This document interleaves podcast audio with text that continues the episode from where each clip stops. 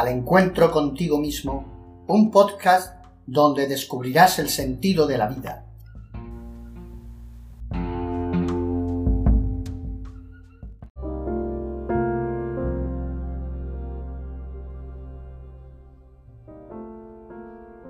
Las visiones de Ana Catalina de Emmerich. Beata. Era una niña campesina alemana de finales del siglo XVIII, época napoleónica. Dios la revela muchos detalles de la pasión de Cristo y sobre la Virgen María. Intenta entrar en un convento, pero no la dejan porque no tenía dote. Por fin lo consigue Mientras ora, se le aparece Jesús y le ofrece una corona de espinas y una guirnalda de flores. Ella escoge la corona de espinas. Al poco tiempo cae enferma, pues no se alimenta tan solo con agua bendita, como Jesús la dice que tiene que darlo a conocer.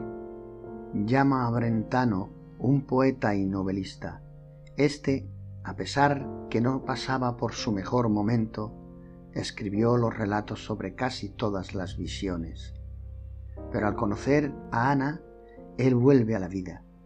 Ella cuando le ve, le dice, te estaba esperando, eres el ermitaño. Tuvo visiones sobre la Segunda Guerra Mundial y sobre la Guerra de España. En una de sus visiones vio la casa donde vivió María en Éfeso. También vio la cueva donde se reunían los apóstoles con Jesús en el Monte de los Olivos. El día 8 de marzo de 1823, Ana Catalina contó la flagelación de Jesús, con todo lujo de detalles. Dice que durante la flagelación había muchos ángeles llorando, pero él seguía orando por todos nosotros la esposa de Pilato dio a María unos lienzos blancos.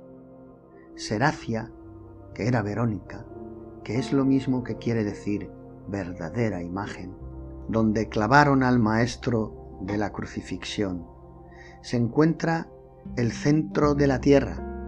El cuerpo de Jesús era perfecto. La mujer de Pilatos se hizo cristiana. Cuando iban al Calvario vio a Jesús cómo sudaba sangre.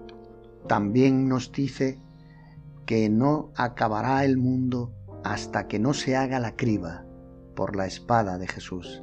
Dice palabras de Cristo, hizo Dios a los hombres para llenar el vacío que dejaron los ángeles caídos.